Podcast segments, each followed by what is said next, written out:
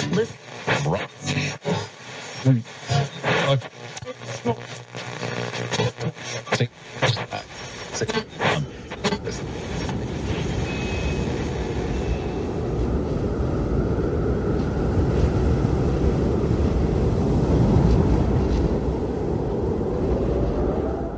viernes 13 de octubre de 1972, un avión de las Fuerzas Aéreas Uruguayas, en el que viajaba un equipo de rugby y sus acompañantes con destino a Santiago de Chile, se estrella en la cordillera de los Andes.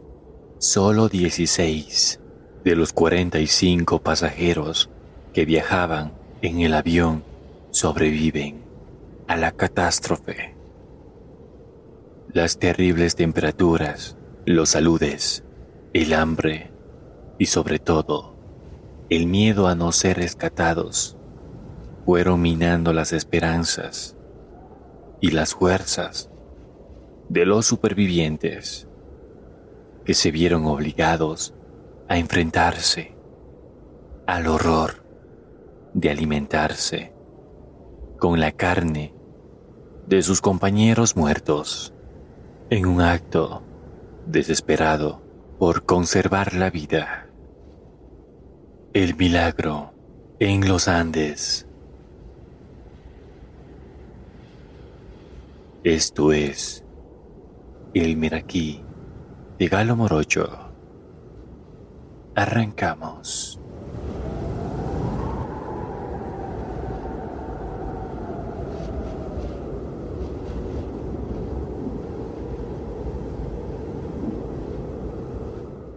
Hey, ¿qué tal cómo te encuentras mi criatura humana? Espero que de la mejor manera en las diversas actividades que realizas día a día. En esta ocasión he preparado un episodio catalogado El Milagro en los Andes, una historia basada en la vida real. Así que ponte cómoda o cómodo. Y para que vivas una mejor experiencia, por favor, colócate unos audífonos y sumérgete conmigo a esta nueva historia. Comencemos.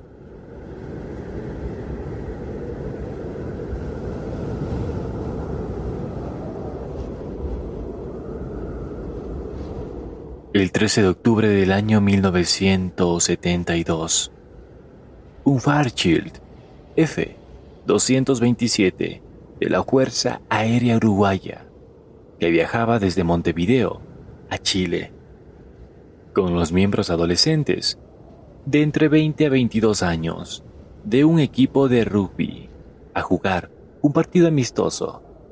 Se estrelló en la ladera de una montaña en el medio de los Andes. El avión, partido en dos, se deslizó por una montaña nevada. Unos cientos de metros, muchos, murieron en la colisión, pero otros tantos sobrevivieron.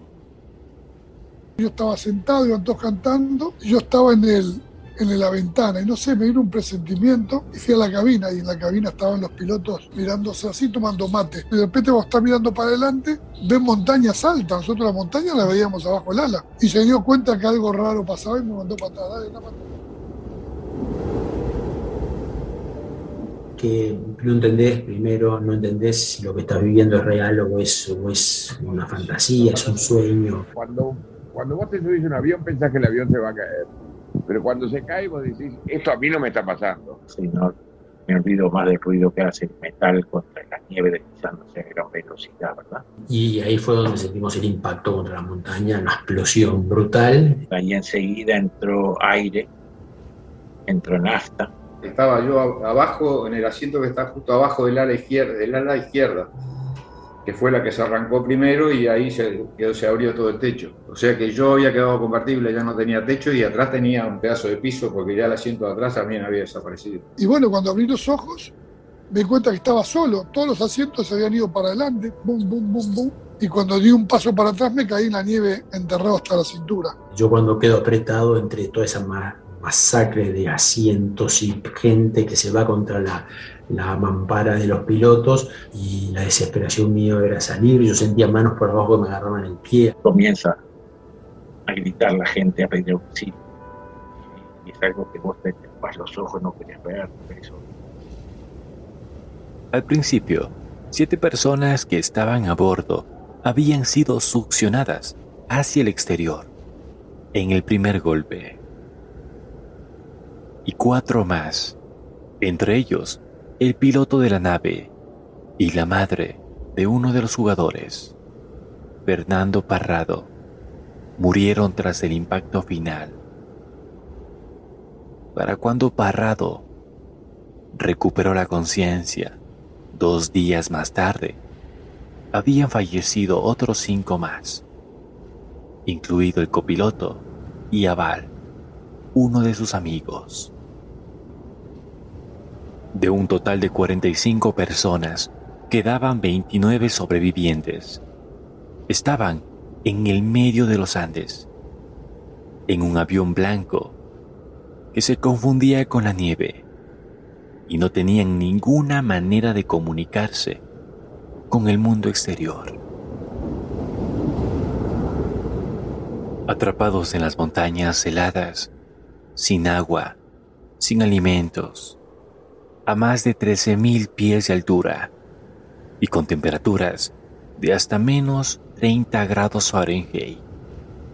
Después de la primera noche fatal en los Andes, unas horas de oscuridad y aullidos desgarradores, Roy Harley, otro de los sobrevivientes, quien comenta que esa noche fue la más terrible de su vida, catalogada como el infierno. Eh, si el infierno existe, yo esa noche viví el infierno. Los que habían resistido al accidente rápidamente comprendieron que debían organizarse para sobrevivir. Los estudiantes de medicina comenzaron a atender a los heridos. Los que tenían el mejor estado físico intentaban liberar a quienes habían quedado atrapados entre los asientos y recuperar los equipajes diseminados después del rompimiento del avión. Recuerda, Roy, un día alguien encontró una pequeña radio portátil. Roy ya había comenzado sus clases de ingeniería, aunque apenas cursaba el primer año sabía que con un cable de cobre podía aumentar la recepción de la antena. Roy Harley comenta en una entrevista, buscábamos noticias con desesperación. Desde los Andes sintonizábamos una emisora uruguaya y nos enterábamos de cómo avanzaba nuestra búsqueda. Teníamos total certeza de que el rescate era inminente.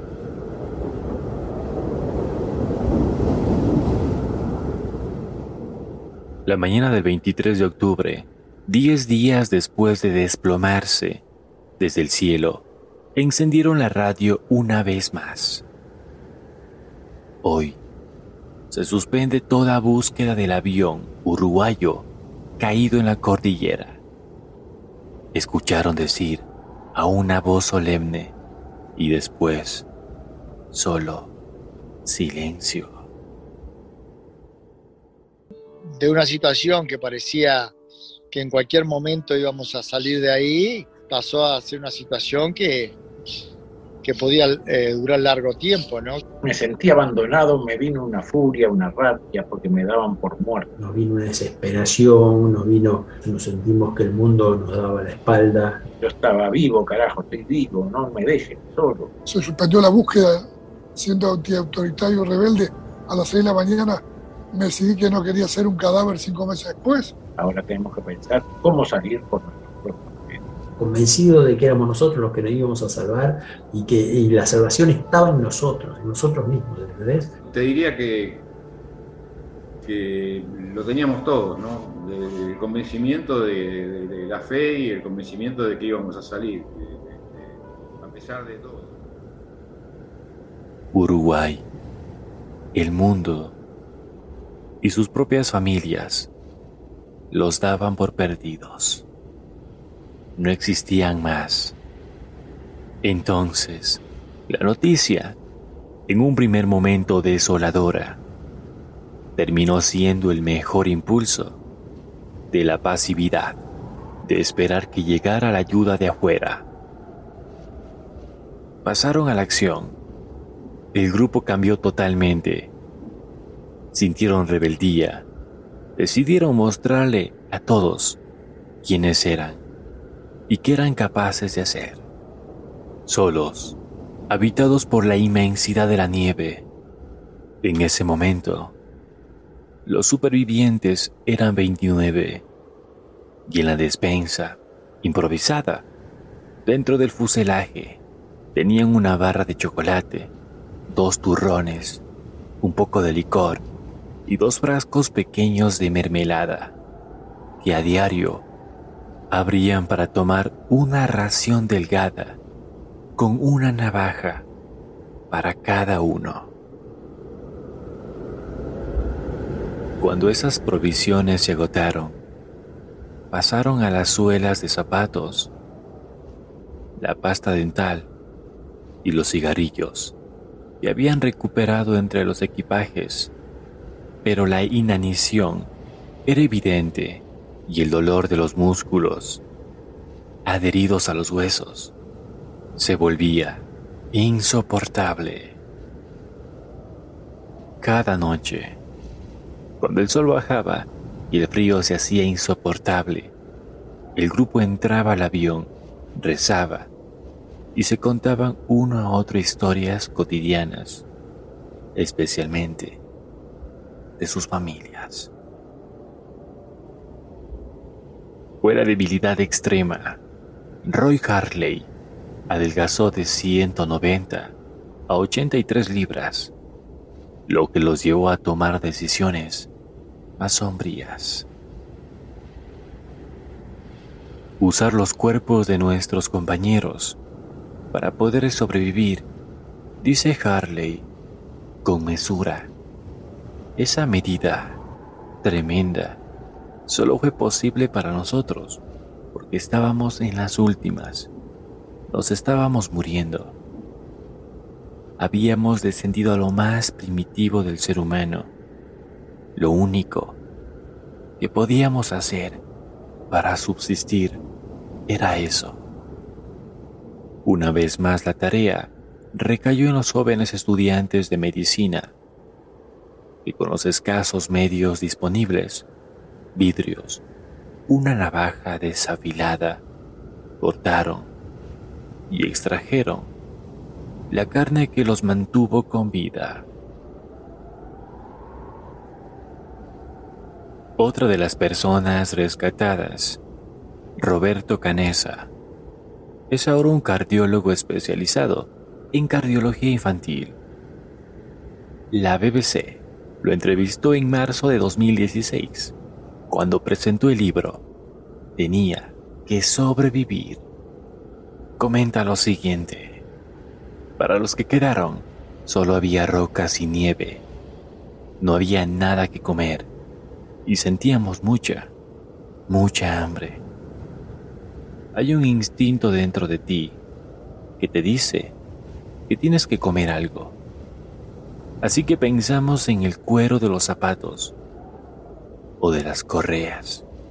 Empezamos a masticar el cuero, pero sentíamos que nos intoxicaba porque tenía muchos químicos. Así que no nos quedaba nada. En algún momento, dijo, creo que me estoy volviendo loco, porque estoy pensando en comerme los cuerpos de nuestros amigos. En ese momento yo era estudiante de medicina y vi carne, grasa, proteínas, carbohidratos. Para mí fue muy difícil invadir la privacidad de mis amigos y cortar una parte de sus cuerpos. Sentía que de alguna forma estaba violando su intimidad. Alguien dijo, bueno, si Jesucristo dijo en la última cena, tome mi cuerpo y mi sangre, está bien. Pero para mí no era la última cena, aunque luego me pregunté, ¿qué pasaría si yo fuera uno de los cadáveres? Estaría orgulloso de que mi cuerpo sea usado por mis amigos para vivir. Siento que tengo una parte de mis amigos dentro de mí y tengo que ser agradecido con su memoria.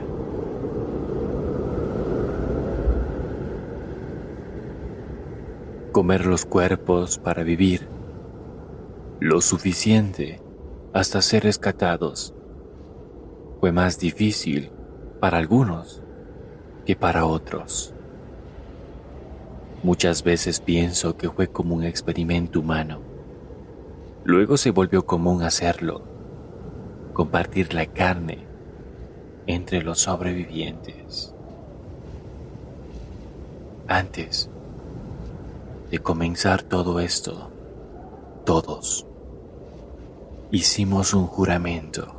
Ahí fue que tuvimos que tomar esa decisión. Fue una decisión racional, psicológica y consensuada hasta que no estuvimos todos de acuerdo, no la tomamos.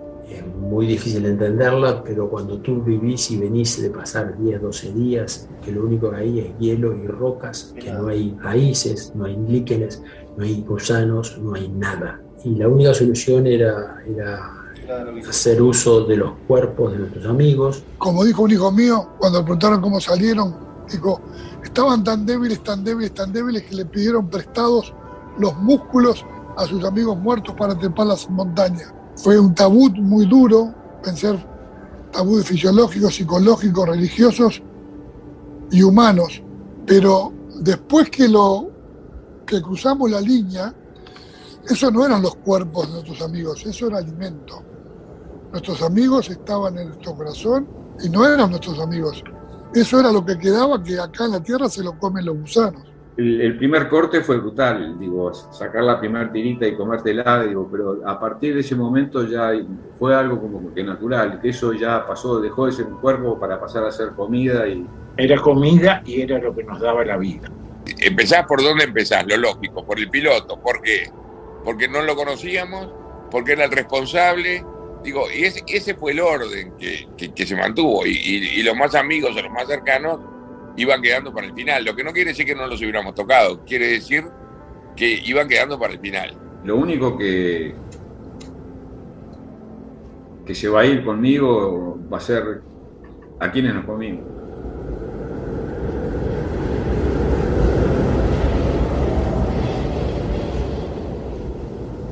El 29 de octubre, mientras todos dormían, hubo un alud es decir, una avalancha, casi enterró todo el fuselaje, matando a más personas.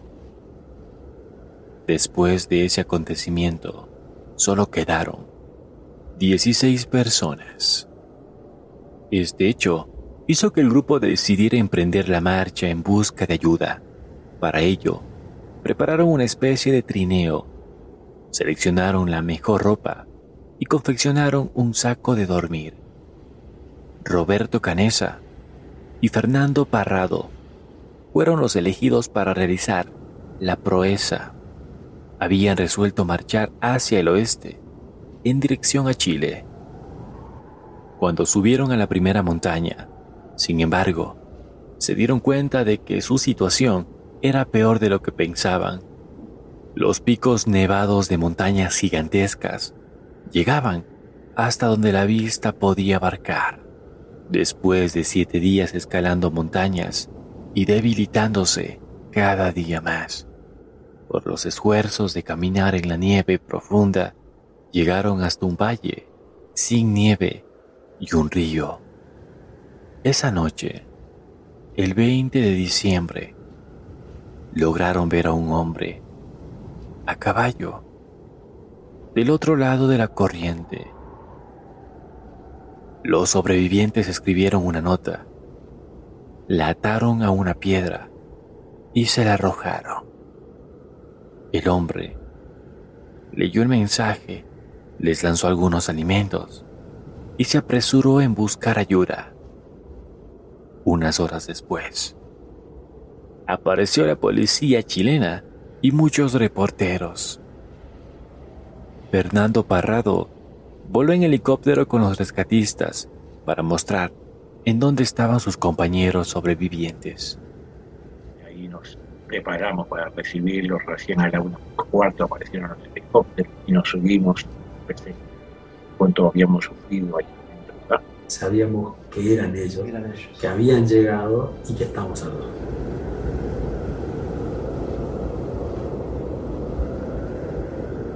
En los últimos años, diferentes sobrevivientes comenzaron a dar conferencias motivacionales, a contar su historia. Roy Harley, una de las personas rescatadas, asegura que la felicidad reside en agradecer. Ser feliz es saber disfrutar de lo que uno tiene. Ser feliz es tener amigos. Las cosas importantes de la vida son el abrazo con un ser querido, mirar a los ojos, ayudar a alguien. Cuéntame, ¿qué te ha parecido esta historia basada en hechos reales?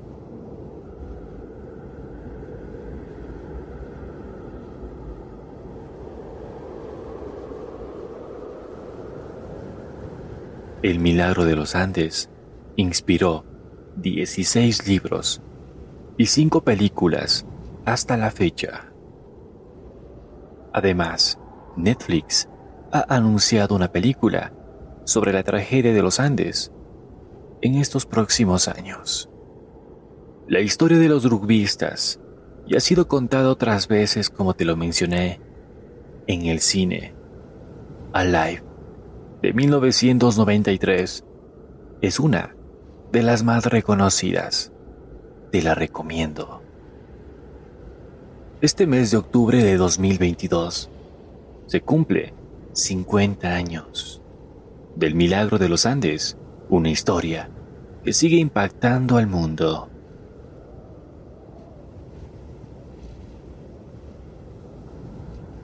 No olvides de vivir cada día cada minuto, cada segundo, como si fuera el último. Te me cuidas, criatura humana. Conmigo será hasta la próxima. Esto es El Meraquí de Galo Morocho. Hasta pronto.